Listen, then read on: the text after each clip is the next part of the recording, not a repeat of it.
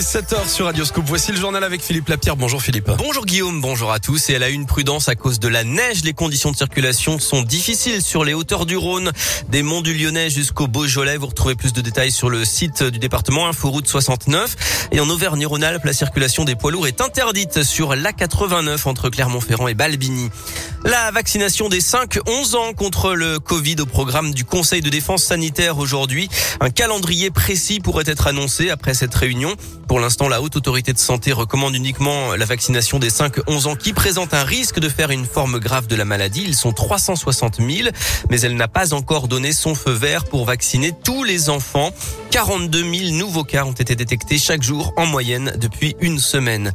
Une éclaircie pour les professionnels de l'hôtellerie-restauration. Le syndicat UMI alerte hein, sur les annulations en cascade à l'approche des fêtes de fin d'année à cause de la situation sanitaire. Le gouvernement a notamment donné la consigne d'éviter les pots de Noël en entreprise, ce qui entraîne une baisse de 70% du chiffre d'affaires des traiteurs.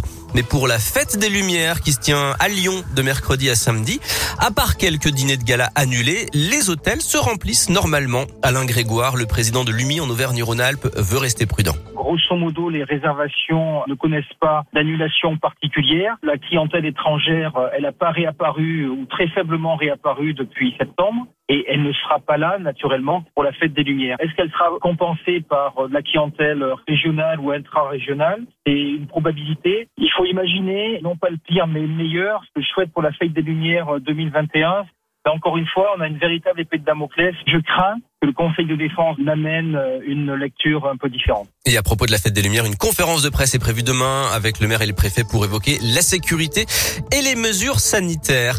Dans l'actualité, Mohamed là-bas en tête après le premier tour des nouvelles élections municipales à Givors. Le vainqueur sortant de la gauche écologiste a récolté 40,5% des voix avant le second tour dimanche.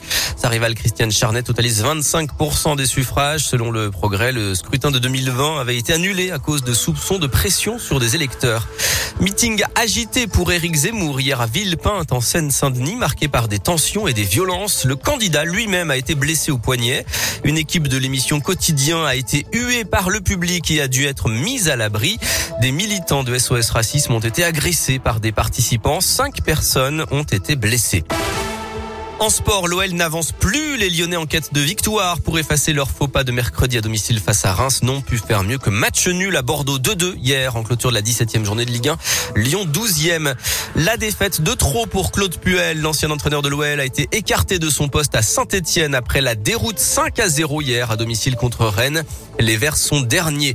En basket, l'Asvel s'accroche au podium. Les Villeurbanais sont allés gagner à Fos-sur-Mer samedi et sont troisième après 10 journées. Et puis balade de santé pour le loup rugby samedi à Gerland contre Brive. Victoire 41-0. Les Lyonnais sont quatrième. Enfin, les chiffres du Téléthon sont tombés. 73 622 019 euros de promesses de dons ont été récoltés. 73 millions, 73 millions ouais. 622 019 euros. Voilà, c'est ça. y arriver. Et le 36-37 fonctionne encore, ainsi que le site don.téléthon.fr.